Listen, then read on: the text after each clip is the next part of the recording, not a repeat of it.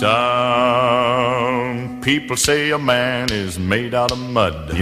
Revolte 16 geht weiter. Eine Podcast-Reihe. Another day older and deeper in debt. Staffel 2. Männlichkeit und männliche Perspektiven. I owe my soul to the company store.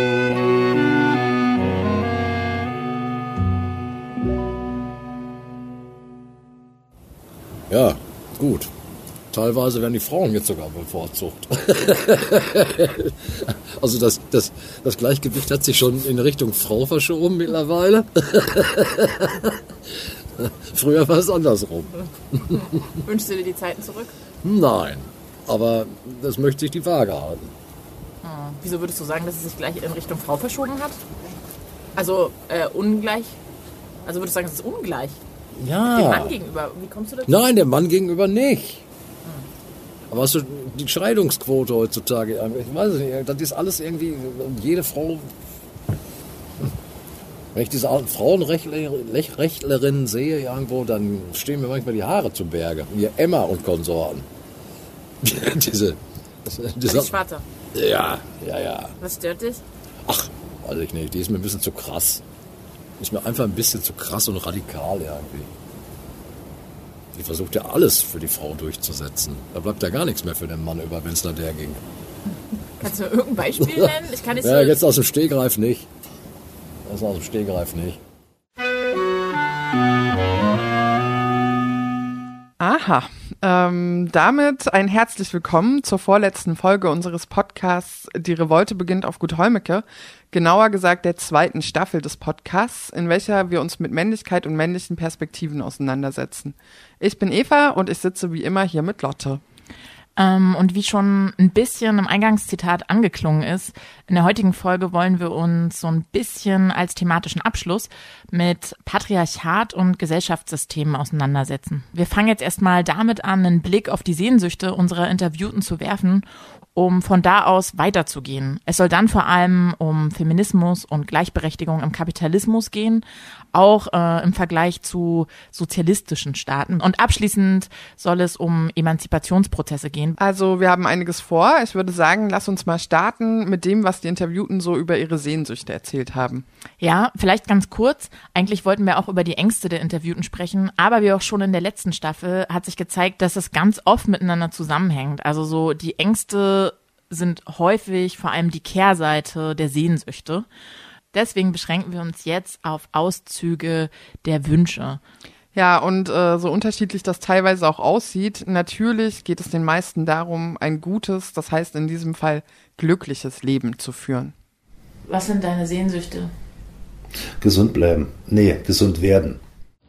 irgendwie so beachtet und anerkannt sein, würde ich sagen. Irgendwie für, für Sachen, die man macht. Mm, Im Sinne von, also Sachen im Sinne von, ich finde Content trifft das eigentlich ganz gut. Also schon, weiß nicht, irgendwelche Kunstsachen oder irgendwelchen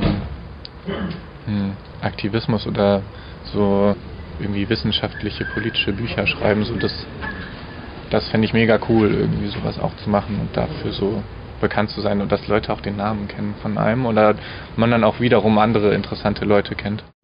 Meine Sehnsüchte. Ein langes, glückliches Leben. Nein, ich weiß nicht. Ich, eigentlich führe ich ein echt für mich ausgeglichenes, glückliches Leben. Eigentlich habe ich jetzt keinen großen Wunsch, außer weiterhin glücklich zu sein und ein gesundes Kind zu bekommen. Vielleicht sogar zwei, wenn meine Freundin es zulässt. Sie möchte nur eins. Und dann ein cooler Papa zu sein, ne? Ein entspannter Papa. Klingt irgendwie, ja. Wie gesagt, ich habe mir alle meine Träume bisher immer gleich erfüllt. Und wenn es sieben Meilenstiefel waren, die ich mir auf dem Klo gewünscht habe, oder halt eine Wohnung irgendwo zu bauen. Meine Sehnsucht ist Nähe, und zwar körperliche Nähe, wenn ich die natürlich gerade habe, weil es irgendwie schöne Zufälle gab, dann ist es total gut und, und dieses, diese Sehnsucht ist erstmal befriedigt.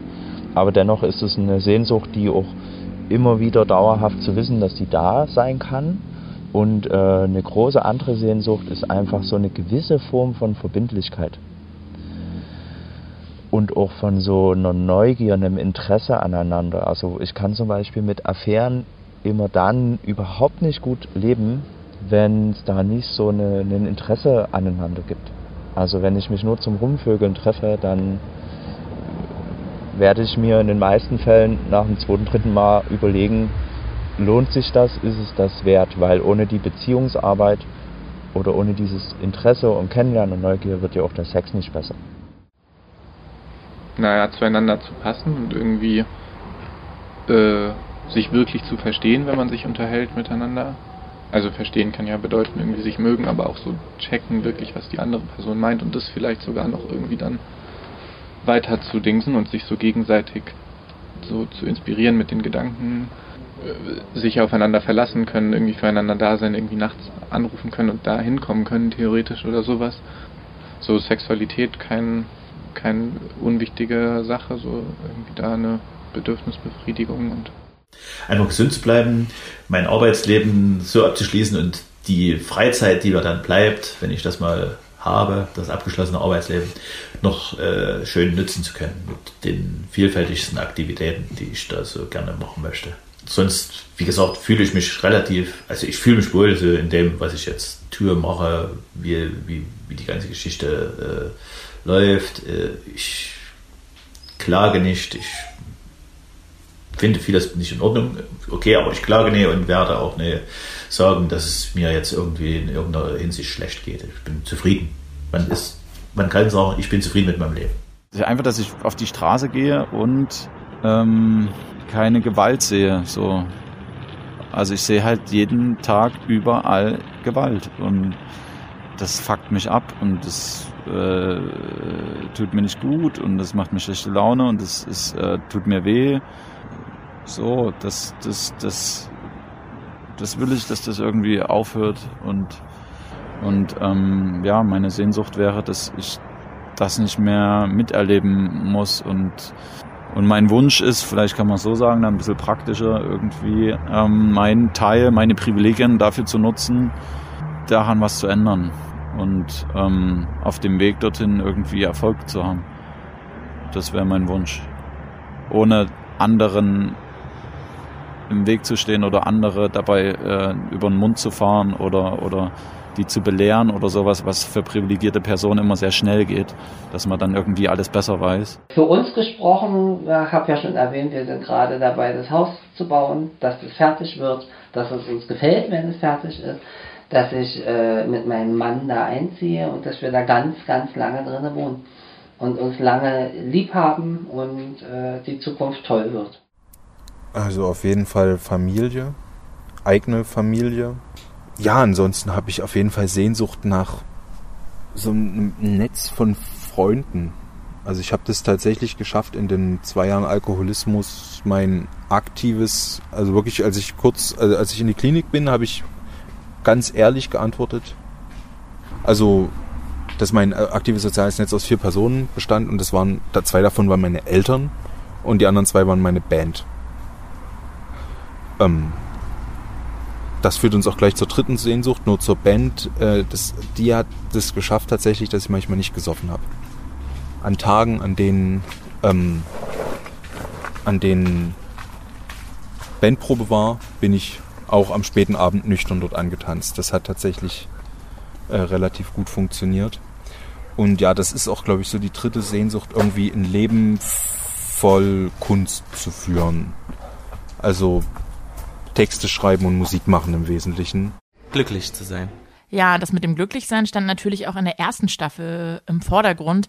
Aber ist dir aufgefallen, ähm, wenn wir uns das mal so im Vergleich zu dem anschauen, was die Frauen in der ersten Staffel auf die Frage nach Sehnsüchten geantwortet haben, dass ähm, bei den Männern ähm, das doch vielleicht noch mal so ein bisschen mehr egozentriert ist? Hm, ähm, ja, wo du so sagst, ich meine, klar, es ging schon auch viel um Einsamkeit, wo es dann doch auch um die andere Person geht, aber es stimmt. Ich fand es auch recht erstaunlich, wie sehr die Gesundheit im Vordergrund steht, also vor allem die eigene, was bei den Frauen ein bisschen anders war und irgendwie auch so eine Art der Selbstverwirklichung, die schon auch ähm, bei den Männern mehr an Erfolg geknüpft ist. Mhm.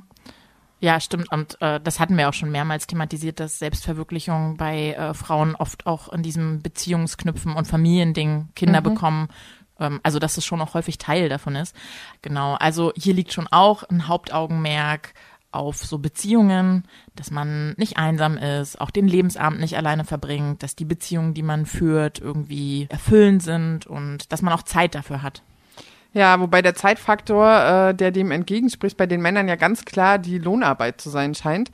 Und es äh, ist ja schon auch so ein bisschen der Dreh- und Angelpunkt äh, hier gewesen. Und wieder bei den Frauen der ersten Staffel war das gar nicht so ausschlaggebend.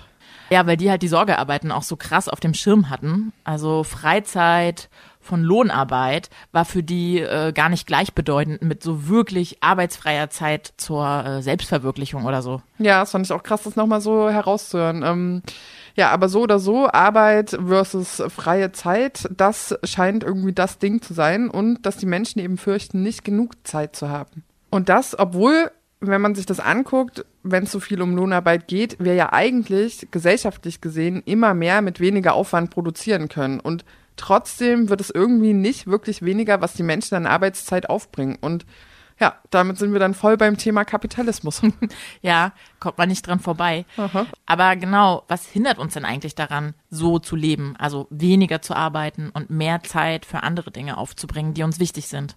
So da ist der Kapitalismus so für Verantwortlichen so auch ein anderes Wirtschaftssystem könnte sowas verursachen, aber das hat auch erstmal der Kapitalismus gemacht. Ähm, ja, und was soll der Scheiß mit diesem, keine Ahnung, das war ja auch so ein bisschen in diesem Angst, in dieser Angstvorstellung irgendwie, ja, den irgendwie den ganzen Tag nur Sachen machen, die man gar nicht machen will. Irgendwie ist halt so für einen Arsch und auch die auch niemand haben will. Teilweise irgendwie Werbung oder irgendwelche sinnlosen Produkte und so. Ähm, ja, für so mega viel Arbeitszeit einfach mit irgendwas, mit dem man sich nicht identifiziert, draufgehen zu lassen. Es ist sicherlich für viele ein Problem, die sehr materiell ausgerichtet sind, weil sich der Kapitalismus ja materiell oder materiellen Dingen oder mit materiellen Dingen darstellt und auch orientiert. Wer das so oder wer das so sieht, für den kann das sicherlich ein Problem darstellen, Problem werden, weil er weniger oder weil er im Vergleich zu seinem Konkurrenten weniger hat, weniger bekommt, seiner Meinung nach und damit ein Problem kriegt. Wenn man aber zufrieden ist mit dem, was man hat und was einen umgibt, wird sich das Problem eigentlich so nicht darstellen. Wobei ich gerade bei dem, was jetzt zuletzt gesagt wurde, schon auch sagen würde, dass das, naja, das schon auch ein bisschen vereinfacht. Also ich meine, die realen Gegebenheiten sind für viele Menschen einfach so beschissen, äh, dass es nicht damit getan ist, sich einfach mit ein bisschen weniger zufrieden zu geben. Ja, und auch so, man kann die persönliche Einstellung ja nicht von den äh, materiellen und konkreten realen Gegebenheiten des Systems, in dem wir leben, trennen. Ja, und das steht auch alles in so einem Verhältnis zueinander. So eben auch Kapitalismus und Geschlechterverhältnis beziehungsweise Patriarchat. Kapitalismus hat ja traditionell in der Entstehung darauf hingearbeitet, dass Humankapital reproduziert werden muss. Und die Reproduktionsleistung wurde eben entkapitalisiert hin zur Frau in die Familie. Und dann wurde festgestellt, hm, der Mann muss ja dann aber für die Frau, für die Familie mitsorgen. Also hat der Mann halt viel mehr verdient. Äh, das war dieses klassische Rollenbild. Und ich glaube, dass der Kapitalismus ja bis heute darauf angewiesen ist, dass Humankapital reproduziert wird. Und die Gesellschaft ist da immer noch voll drin. Ja, allerdings muss man sagen, dass es ja sehr unterschiedliche Auffassungen bei den Interviewten davon gibt, wie das momentan aussieht, also wie es um die Gleichberechtigung derzeit in Deutschland aussieht. Vielleicht können wir ja mal ganz kurz reinhören, wie die anderen Interviewten das sehen. Also einen Auszug haben wir schon ganz zu Beginn gehört, nämlich dass es langsam auch wirklich äh, ein bisschen unfair gegenüber den Männern wird. Ja, also auch das ist ein übliches Thema zwischen mir und meiner Mutter. Die ist, wie gesagt, Lehrerin und ähm, beobachtet in den letzten 20 Jahren einen krassen Rollback äh, hin zu den ähm, Geschlechterentwürfen im Westen, so, aber so richtig so 50er, 60er Jahre mäßig. Ähm, das kann, darüber kann ich jetzt nicht viel sagen, weil ich habe nicht so viel Kontakt zu 16-, 17-jährigen Mädels, keine Ahnung. Aber was ich so beobachte oder was so, keine Ahnung, ich bin seit einem Jahr auf Instagram oder so und so die Filterblasen sind dann doch manchmal so, dass man irgendwas mitkriegt, was so junge Leute so teilen und so. Und ja, das läuft auf übelst äh, eklige äh, traditionelle Geschlechterrollen hinaus, was ich abgefuckt finde. Auch so die ganze neue Popkultur ähm, oder Rap, der in die Richtung geht, ist halt übelst krass sexistisch. Ähm, ansonsten, ja, ist manchmal so ein bisschen die Debatte, dass die Elternteilzeit und sowas, dass da die Geschlechterrollen ein bisschen aufgebrochen werden, weil jetzt auch Männer irgendwie bei einem Neugeborenen dann äh, da blei zu Hause bleiben können und so. Und dass das krass genommen wird, aber ich glaube, das ist eine ziemliche Oberschichtsgeschichte erstens und zweitens, wenn es hart auf hart kommt, wird gnadenlos die Frau wieder ökonomisch äh, äh, diskriminiert und in ihre Reproduktionsfunktion zurückgedrängt. Ich kann jetzt ja von mir ausgehen, ich bin ja nur schon ein paar Jährchen älter.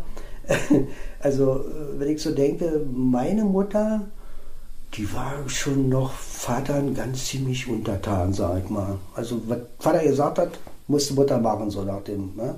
Das lässt sich doch heute kaum noch eine Frau. Also gibt es sicherlich auch noch so eine Mauerblümchen, die dann, ach ja, Krieg macht, ja. Aber das, denke ich mal, ist jetzt schon mehr die Ausnahme. Die Frauen sind doch selbstbestimmender, treten auch ganz anders auf und sagen ihre Meinung und, und, und, und, ja. Aber, und das sehen wir ja heute auch äh, im öffentlichen Leben, auch gerade äh, bei den Politikern und, und, und, das, das ja auch, da sind die Frauen auch noch viel zu wenig vertreten in bestimmten Positionen, ja. Da ist immer noch der Mann derjenige, welcher. Wir leben halt ziemlich privilegiert und sicher in Deutschland und in Europa, so global betrachtet. Da im Vergleich global kann man das vielleicht sagen, aber ich glaube, den Rollback kann es immer wieder geben. So, guck dir Rechtspopulismus und faschistische Idioten an und sexistische Kackscheiße, die tagtäglich passiert. Femizide, die es äh, tagtäglich gibt. Wie das in der Bundesrepublik noch teilweise war, in den 70er Jahren, da hatten die Frauen nichts zu sagen. Ja? Der Mann konnte über die bestimmen. Sowas kenne ich überhaupt nicht. Sowas kenne ich nicht. Und das finde ich auch heute eigentlich noch ein bisschen schade, dass man das jetzt versucht auszugleichen, indem man da Gesetze erlässt äh, mit, mit, mit äh, so und so viele Frauen müssen, also ich sage, in der in Regierungsstellen oder in äh, Betriebe führen und, und so weiter und so fort. Das, da sollten so und so viele Frauen. Ich finde, man muss das alles nicht vorschreiben. Man versucht es jetzt zu ändern, äh, äh, den Gedanken davon wegzubringen, aber eigentlich ist das gar nicht nötig.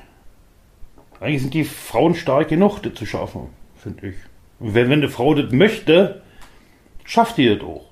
Also, wenn wir das nochmal zusammenfassen, wir haben wie im Eingangszitat die Position, dass sich wirklich was verändert und dass es sogar zu viel sei, weil das äh, ungleich zu Ungunsten der Männer wäre. Und die Personen, die sagen, ja, es gibt schon Veränderungen und Verbesserungen, gerade hinsichtlich Bezahlung und so, aber eigentlich passiert kaum was, beziehungsweise sind die Verhältnisse noch stabil patriarchal. Ja, und das äh, finde ich auch insofern ganz spannend, als ähm, dass man vielleicht ja auch so zwei Tendenzen beschreiben kann. Mhm. Also von so zwei Extremen, die es äh, so auch im Mainstream gibt. So einerseits so voll die Konservativen, die ja zurück zum ganz traditionellen wollen, Familienbilder, was auch immer betreffend, so aus Angst, dass ihnen was weggenommen werden könnte, dass sie ihre Sicherheit oder ihre Privilegien, ähm, vor allem äh, ihre Macht verlieren, was ja schon eher eine beunruhigende Entwicklung ist. Ja, voll. Äh, auch dieses Ding mit den Quoten und Frauen schaffen das allein und so weiter zeugt ja auch davon. Also zum einen zeigt sich darin so dieses kapitalistische Bild von Ellenbogengesellschaft und sich selbst irgendwie beweisen müssen. Aber ich finde, man sieht darin auch so voll diesen fehlenden Willen, irgendwie selbst aktiv und politisch an den Gegebenheiten was zu verändern. Also das müssen die Leute dann schon alleine schaffen und äh, alles, was irgendwie kollektiv ginge, wird auf die individuelle Ebene geschoben. Und dann wird das Ganze auch noch so als ähm, naja, so als Beweisprobe oder als Kompliment getarnt, so von wegen, kommt Frauen, ihr seid doch stark, ihr schafft das schon. Mhm. Und äh, ich glaube, das ist halt eigentlich schon wieder die Angst, irgendwie was weggenommen zu bekommen. Also anstatt, dass man sich einfach gemeinsam um eine bessere Gesellschaft bemüht. Aber das ist ja auch nicht die einzige gesellschaftliche Entwicklung. Man kann schon sagen, dass es sowas wie ein Feminismus-Hype, äh, gerade in der mhm. Popkultur und in der jüngeren Generation auch gibt, ähm, der ja aber auch von vielen Seiten kritisiert wird. Und diese Kritik ist auch ganz spannend, ähm, weil sie die alte Frage aufmacht, ob, äh, ob man Zustände, beschissene Zustände innerhalb des kapitalistischen Systems ähm, ändern kann. Ja, voll. Den äh, Vorwurf hört man ja schon auch häufiger. Also gerade jetzt auch, wenn man so an die vielen Modehäuser oder die Musikindustrie denkt, die Feminismus so zu einer Art Label machen, mit dem sich einfach schon auch viel Geld verdienen lässt. Ähm, dieser Vorwurf, dass da irgendwie eine Kommerzialisierung von Feminismus stattfindet und dann damit das Ganze quasi ausgehöhlt und inhaltsleer wird und die Ziele des Feminismus eigentlich nur in den Kapitalismus integriert würden und der dadurch dann nochmal stärker werden würde, ohne dass sich dadurch wirklich jemals was ändern kann. Aber andererseits, wenn Feministin oder Feminist sein ähm, eine angesagte, coole Sache ist, dann Mhm. äh, passiert da ja kulturell und gesellschaftlich auf jeden Fall auch was. Also Dinge werden sagbarer, beziehungsweise andere Dinge sind einfach nicht mehr sagbar oder auch Mhm. machbar. Was sich vielleicht auch schon in so Debatten wie beispielsweise der MeToo-Debatte gezeigt hat. Ähm, ja, das verändert ja schon auch reale Lebensbedingungen von Menschen, beziehungsweise Leute fangen halt an, sich mit dem Thema zu beschäftigen und politisieren sich vielleicht auch weiter. Und das ist ja auf jeden Fall sehr wichtig. Auch für so einen Bewegungsgedanken. Also der muss ja auf gesellschaftliche Resonanz stoßen. Ja, absolut. Und also und nichtsdestotrotz muss man natürlich äh, kritisch hinschauen, was unter dem Namen Feminismus passiert und ob das einfach nur dazu dient, irgendwie richtig viel Kohle zu machen. Aber genau, Kritik und genaues Hinschauen und Weiterarbeiten sollte ja sowieso immer das A und O sein. Also ich finde, wir sollten auch richtig viel Kohle mit unserem Feminismus machen. Ja, das stimmt schon auch, ja. ähm, ja, aber wenn wir nochmal zurückgehen, ein Argument, das man auch häufig hört, ist, dass der Kapitalismus mehr für die Gleichberechtigung von Frauen tut, weil er es ihnen eben ermöglicht, äh, am Arbeitsmarkt teilzuhaben und damit Geld zu verdienen und irgendwie selbstständig beziehungsweise unabhängig auch vom Mann zu sein. Und das war ja auch was, äh, was in den Interviews vorkam. Wenn Gleichberechtigung, dann ähm, oft so hinsichtlich des Arbeitsmarkts. Was ja aber letztlich auch nichts anderes heißt, als äh, dass einfach das Alleiernährermodell am Ende ist und Frauen Mhm. nun auch arbeiten und oft doppelt belastet sind. Selbst in Beziehungen, da gab es mal eine ganz spannende Studie auch von Cornelia Koppitsch und Sarah Speck, die äh, Paare im Interview hatten, wo die Frau ähm, Mhm. die Alleinernährerin war und da kam ganz oft raus, dass sie eben selbst in einer Kernfamilie oder als Paar, wie auch immer, dann, wenn sie die Alleinernährerin war oder wenn sie die äh, Familienernährerin war, Trotzdem noch die Reproarbeit macht, Genau, ja. trotzdem noch ähm, die Sorgearbeiten zu Hause weiterhin gemacht hat. Das heißt, äh, da stellt sich schon die Frage, wie fortschrittlich, an welcher Stelle ist das halt wirklich. Ja. Und es ist ja aber auch eine Erzählung, so dieses ähm, Arbeiten sorgt für mehr Gleichberechtigung, ähm, die ganz, ganz häufig bei so DDR-Frauen ähm, Mhm. stattfindet. Also meine Mutter hat mir halt schon sehr stark die Rolle der Frau in der Gesellschaft äh, geprägt. Also sie hat für mich geprägt, was für mich eine Frau in der Gesellschaft ist. Ähm, aber wir sind uns zum Beispiel krass uneinig darüber, über die politische äh, Frage von Emanzipation der Frau. Also da ist meine Mutter halt viel mehr so auf so einem äh, Trip.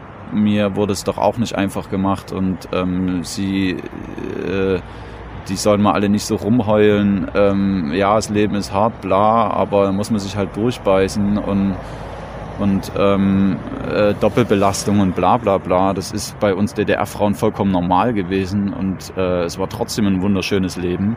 Und Kinder sind keine Belastung, sondern es ist eine Freude. Natürlich ist es Riesenarbeit, aber äh, es ist wunderschöne Arbeit, bla bla bla. So, also sie setzt da so ihre Erfahrung und ihre Maßstäbe dann für alle und da bin ich dann halt sehr anderer Meinung, weil ich mir denke, ja okay, aber es ist halt nicht alles so wie bei ihr oder es ist bei anderen Frauen und ihrer Erfahrung von Mutterschaft halt anders und wie kann man denen trotzdem die Last nehmen, ne?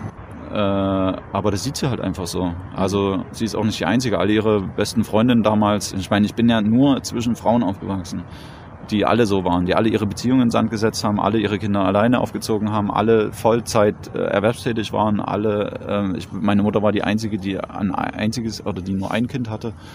Ähm, äh, wir sind alle so aufgewachsen und es waren alles Frauen quasi, die dann auch noch abends weggegangen sind. Also die haben dann halt, ich weiß nicht, wie oft meine Mutter abends aus der Kne oder, oder früher aus der Kneipe ist und mich dann aus dem Bett geholt hat, mir Frühstück gemacht hat, mich in die Schule gebracht hat und dann auf Arbeit gefahren ist. Also jetzt nicht besoffen oder so, aber einfach, ne, so ohne Schlaf irgendwas. Einfach Na, und es ist schon krass. Also diese Erzählungen kenne ich auch von anderen Frauen in der DDR.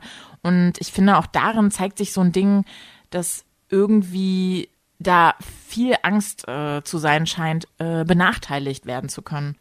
Ja, und dass äh, vor diesem individuellen Gefühl bloß nicht zu kurz zu kommen, alle kollektiven Bemühungen voll in den Hintergrund geraten. Aber bezogen auf Staatssozialismus aller DDR äh, versus jetzt so Kapitalismus, wenn man das überhaupt so gegenüberstellen will, gehen die Ansichten ja auch dort schon wieder auseinander. Uns wurde ja immer hier in DDR-Zeiten erzählt, der Kapitalist, der Kapitalist, der ist, der macht das ganze Leben kaputt oder äh, der macht die Welt kaputt. Wir, wir brauchen den Sozialismus. Äh, Im Nachhinein hat sich das zum Teil ganz anders herausgestellt. Ich sehe, selbst wenn Kapitalisten, also groß, ich, ich sage mal so, da sind ja viele Großindustrielle bei und sowas, was die für ihre Belegschaften unternehmen und tun, da hat man nur gestaunt hier in der DDR, wie das eigentlich war. Das wurde uns nie, also nie so, so erzählt. Die haben gesagt, die wurden, die werden ausgebeutet bis zum geht nicht mehr, die Menschheit, ja. Das war zum Teil nicht mehr so. Gerade in den 80er, 90er Jahre hier, die haben für ihre Leute gesorgt, ja, die, äh, was bei uns nicht mal so, so doll war. Deswegen ist der Kapitalismus auch heutzutage nicht mehr so schlimm, wie er mal vor 100 Jahren war und sowas. Zumindest hier wieder Mitteleuropa, sage ich mal, auf auf keinen Fall mehr so. Es gibt natürlich Gegenden, wo die Menschen immer noch ausgebeutet werden.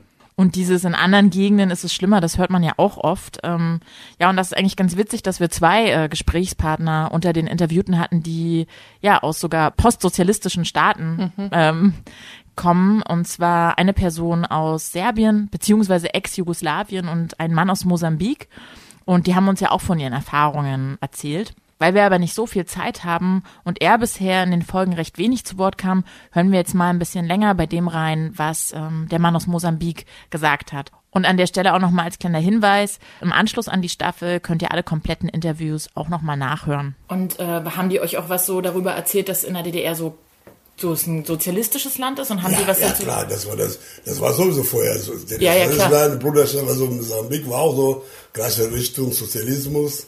Und der, der ist dann war da klar, das ist alles auf eins. Das, ja, ja, das, klar. das, das bezogen ja. auf Sozialismus, Bruderschaft, Freundschaft. Mal nochmal zurück nach Mosambik. Wie, äh, in was für eine, wie, wie, wie war deine Familie? Hattest du so Geschwister, Eltern? Wie war das bei dir? Kannst du über deine Familie erzählen? Meine Mama, mein Papa, mein, also in Mosambik gibt es dieses mehrere Frauensystem. Ah, dein Vater hatte mehrere Frauen. Ja, genau. Und äh, hat dein Papa dich auch erzogen oder hat eigentlich deine Mama die meiste Arbeit so mit den Kindern gemacht? Ja, das Afrika macht keine Arbeit mit den Kindern. Machen immer die Mutters. Nur die Mütter. Die, die Eltern, die Väter, die haben keine Zeit für Kinder ungefähr. Die, gehen, die holen das Geld ran, oder was? Die bringen das Geld rein, ja. Und wenn du die Erziehung, also wie man zum Beispiel eher so einen Jungen oder ein Mädchen erzieht in Mosambik, vergleichst mit Deutschland, ähm, was ist unterschiedlich? Das ist ein riesengroßer Unterschied. Das ist. Achso, das, das Erziehung in Afrika in Deutschland kann man nicht vergleichen. Vielleicht jetzt. Ich meine, meine Geburt, wo ich geboren in sogenannte, ich weiß nicht mal, wann ich geboren bin, meine Eltern. Da haben einfach nur geschätzt. Also, dann in der Schule, wo ich in die Schule kam, haben so, ich stehe auf, geguckt und sage, ja, du bist so sehr geboren, aber für dich Zeit bist keine. Weil ich bin auch nicht mal in Krankenhaus geboren. Ich bin irgendwo im Feld irgendwo geboren und dann, das war's. Und das war, meine Eltern konnten auch nicht lesen und schreiben. Und so. Das habe ich, ich, ich und mein Bruder in die Schule so gegangen. Wir machen alles selber, muss man alles selber durchkämpfen.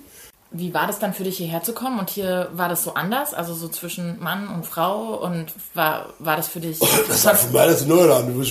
Das war alles für mich alles Neuland. Ich muss jetzt mal gucken, das läuft jetzt ist ja nicht wie bei uns. Also bei uns Frauen, muss, also bei uns Essen kriegst du, wenn die Frau bringt sie Essen zum Mann. Aber erst umgekehrt, die muss auch selber Essen deine Frau bringen. Und würdest du sagen, dass das dieses Kindererziehen und äh, Liebe geben und so weiter, ist das Arbeit oder ist. Äh, ja klar, das ist ja nicht so große Arbeit, als in eine Firma zu gehen.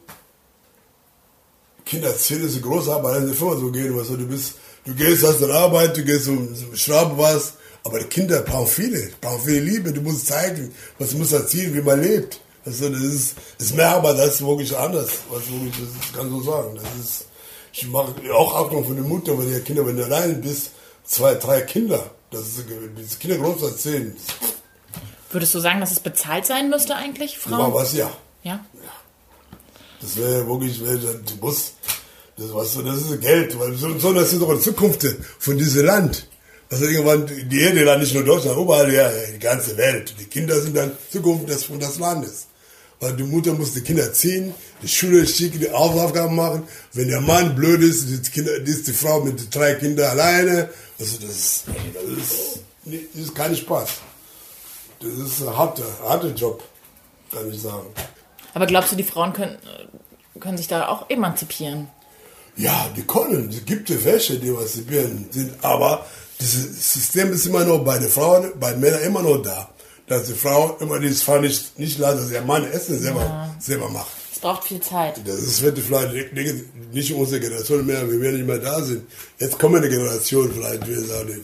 Ja, und es ist schon krass. Also man sieht da schon auch tatsächlich, was so eine Demokratisierung bewirken kann. Ähm, Mhm. Ich finde es nur immer wieder interessant, wie das Beispiel schlechterer Zustände nicht genutzt wird, um zu sagen, wir müssen insgesamt was tun, sondern Mhm. um die eigenen Verhältnisse zu relativieren, so im Sinne von, äh, ach naja, das passt dann hier ja alles und wie das schon auch äh, dafür genutzt wird, zu sagen, dass beispielsweise Kapitalismus doch total gut Mhm. sei. Ja, ich würde auch sagen, auf der einen Seite klingt es so, als wären diese anderen Staaten ähm, gar kein Teil der ja eigentlich globalisierten und eben schon vor allem kapitalistischen Welt. Ähm, so als wäre es irgendwie möglich, in diesen Zusammenhängen so sein ganz eigenes Süppchen zu kochen und ganz unabhängig von den anderen Mhm. ähm, Staaten äh, zu überwintern. Ähm, ja. Und wenn dem Kapitalismus da aufgeklärte Verhältnisse zugesprochen werden, lässt das ja voll außer Acht, dass es auch noch zivilgesellschaftliche und politische und ja, sonstige Player gibt, die die ganze Zeit dabei sind in diesem Kräfteverhältnis von Wirtschaft und Gesellschaft und da mitmischen. Der Kapitalismus wird das nicht lösen. Der Kapitalismus wird eher dafür sorgen, dass Frauen vielleicht wirklich viel mehr Gleichberechtigung am Arbeitsmarkt mal er, erhalten können, weil Diversität sich ja langsam abzeichnet, äh, eher förderlich ist für coole Unternehmensstrukturen oder auch basisdemokratische Unternehmensführung. Ähm, ja, da bin ich durchaus optimistisch, aber ich äh, traue dem Kapitalismus gar nicht so viel zu. Das müssen wir schon als politische Gesellschaft machen. Ja, ich denke auch. Es geht schnell darum, auch von der eigenen Verantwortung abzulenken. Emanzipation ist halt hart.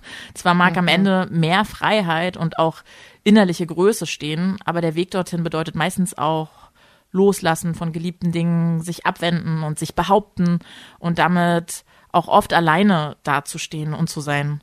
Und ja, das muss man erstmal aushalten und packen. Mhm. Und ich finde es ehrlich gesagt auch ganz bezeichnend, dass wir ja auch eine Person mit Alkoholabhängigkeit interviewt haben, bei der es so ganz viel um Einsamkeit ging Mhm. und darum, sich irgendwie auch Verbündete zu wünschen. Und deswegen haben wir beschlossen, die Folge mit seinen Worten zur Emanzipation abzuschließen. Also ich, ich möchte mein, mein Leben auf jeden Fall so gestalten, dass ich für eine möglichst freiheitliche und für eine möglichst solidarische Gesellschaft zuträglich wirke. Dass ich auf dem Wahlzettel meine Entscheidung treffe, dass ich aber natürlich nicht das beim Wählen belasse, dass ich Menschen selber, also im Endeffekt so- solidarisch und freiheitlich, das ist für mich das, was eigentlich Anarchismus bedeutet, dass ich versuche, Machtverhältnisse sichtbar zu machen, mit anderen Menschen auch einzugestehen, wenn ich Macht über Menschen habe und das zu minimieren, die Macht. Also ich glaube nicht, dass sie jemals komplett weg sein wird, aber zumindest, dass, dass, die, dass die Herrschaft zumindest möglichst gering ist. Und ja, das also an, an allen Fronten, äh, die sich sozusagen in, in für, für Möglichkeiten gesellschaftlichen Kampfes auftun. Ob das jetzt wirklich an jeder Stelle, wo ich mit irgendeinem einzelnen Menschen gerade rede, ist oder ob das in egal welchem Job ich gerade bin, ich schaue, ob es da irgendeine Gewerkschaft für gibt, über die man da wieder sozusagen für die vielen Schwachen im Verhältnis zu den wenigen äh, mächtigeren, in dem Fall meist reicheren, äh, was machen kann. Dass ich ganz profan ein politisches Programm im Kopf habe, was ich für Gesetze für Deutschland besser fände. Ja, let's fight together. Ja, auf jeden Fall. Alle zusammen. Und ähm, tja, das war's dann jetzt auch quasi. Ja. Also zumindest inhaltlich ähm, mit dieser Staffel. Ist schon auch ein bisschen krass. Äh, Mhm. Trauer, Trauer. Aber ja, eine Folge haben wir ja noch. Genau. In der letzten Folge, in zwei Wochen, geht es so um Resümee. Wie ist die zweite Staffel gelaufen? Wie ist sie angekommen? Wir werden eure Kritiken positive wie negative Rückmeldungen einbinden. Es wird ein bisschen fazitmäßig was geben und natürlich auch Outtakes. Juhu! genau. Die aller, allerletzte Folge kommt also noch und zwar in zwei Wochen. Und dann geht's auch für uns ab in die Sommerpause, bis wir im Herbst mit der neuen Staffel zum Thema Beziehungen starten. Ähm, und Beziehungen, by the way, haben ja auch durchaus sehr revolutionäres Potenzial. Mhm, also es bleibt dabei. Äh es ist die kleinste Zelle der Revolution. ähm, und ähm, genau, wer von euch noch Lust hat, sich von uns interviewen zu lassen, wir sind immer noch auf der Suche nach Leuten, die Beziehungen führen, die keine Beziehungen führen, die irgendwas zum Thema Beziehungen ähm, zu sagen haben. Genau. Ähm, insofern meldet euch bei uns. Ihr habt immer noch auch jetzt am Ende der Staffel die Möglichkeit für uns zu spenden. Ihr findet den Spenden-Button auf unserer Homepage revolte-jetzt.de. Ding, ding, ding, ding. bis äh, dahin bleibt stabil. Wir freuen uns auf die letzte Folge mit euch und äh, macht's gut. Bis dann. Some people say a man is made out of Die. Revolte geht weiter. Eine Podcast-Reihe. Staffel 2. Männlichkeit und männliche Perspektiven. A mind that's weak to the company store.